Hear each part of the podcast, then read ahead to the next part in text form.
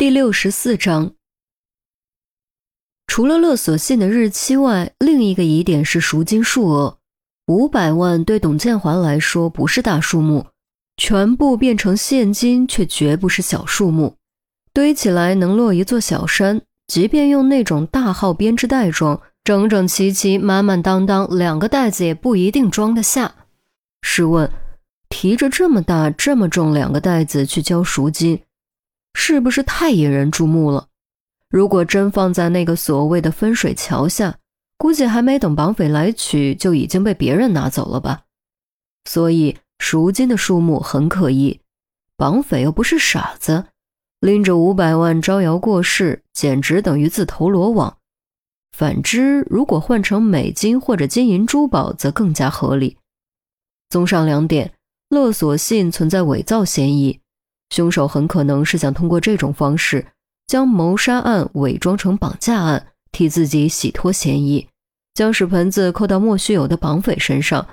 如果警方顺着绑架这条线追查下去，只会如海里的孤舟，越飘越远，最终陷入茫茫深海，什么都找不到。就算勒索信是伪造的，可你们凭什么怀疑是我做的呢？也许是想死个明白，亦或许是还存有侥幸心理。梁霄尝试做最后的挣扎。我发现勒索信有问题后，只是觉得你有可疑，是他将勒索信和你联系起来的。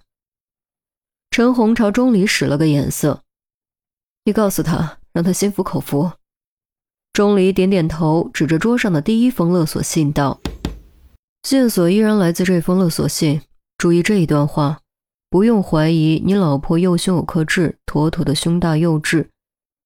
女人的胸部是隐私部位，胸部有颗痣这种事，外人不可能知道，除非亲眼看到过。陈姐已经说了，勒索信极有可能是伪造的，进而也就说明伪造勒索信的人看过受害人赵姬的胸部。如果伪造者是男性，与赵姬存在不正当关系的可能性很高。说着，钟离取出手机，捣鼓了一会儿。将赵姬的微博展示在所有人面前。赵姬有在微博晒照片的习惯，全家出游的照片很多，其中大多数都有梁小女的存在。我是司机，每次出游我都跟着，我当然在。不是这样的，人的肢体语言远比语言诚实，能反映出更多信息。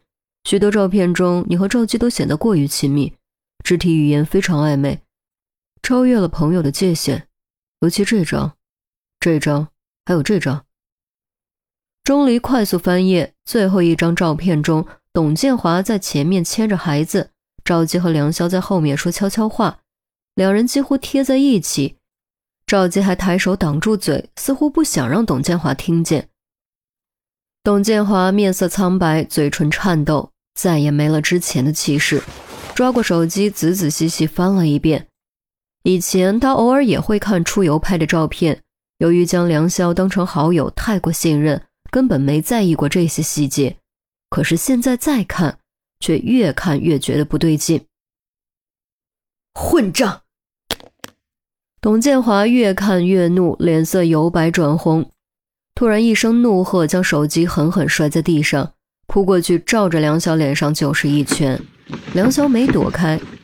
被打得口吐鲜血，牙齿都掉了出来。幸好杜宾及时出手将董建华拉开，否则非被打掉满口大牙不可。枉我还替你说话，你竟然背叛我！你这只禽兽！你说，你给我说清楚，你们是什么时候开始的？不说清楚，我弄死你！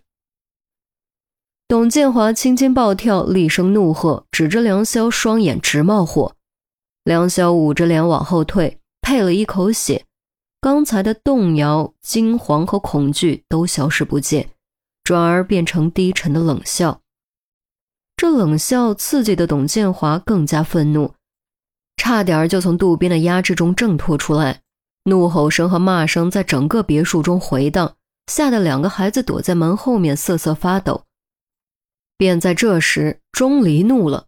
捡起屏幕完全碎裂的手机，按了几下都按不亮，砰的一声将手机摔在桌子上，怒道：“这是我的手机，又不是你手机，你凭什么想摔就摔？赔钱，赔我新手机！本来很严肃，甚至有点可怕的气氛，突然被钟离破坏。于西差点笑出来，心中暗道：果然是抠门鬼，这种时候居然还有心情关心自己的手机。陈红愕然之后，无奈摇摇头。经过半个多月的相处，他发现钟离的确特别聪明，但情商也的确特别低。某些时候，甚至会表现出可以说是幼稚的一面，比如现在。正在挣扎怒喝的董建华愣了一下，似乎有点转不过弯来。他是房地产大亨，谁让他赔过钱？谁敢让他赔钱？唯一的一次赔偿，那也得追溯到中学时代。杀人偿命，欠债还钱，摔我手机就得赔，赔钱，快点！钟离继续瞪着眼睛发火。倒不是真的心疼手机，而是心疼时间。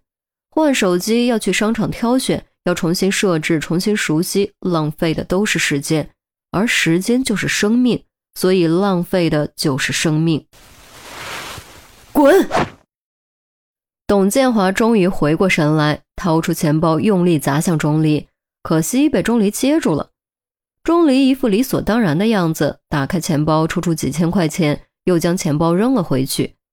董建华没有接，任由钱包掉在地上，脸都气成了猪肝色。破坏气氛的插曲总算结束，陈红连忙打圆场：“好了好了，现在回到案子，董先生，你先别太激动，让我们把案情分析完，你也好彻底明白是怎么回事，对不对？”唉，唉。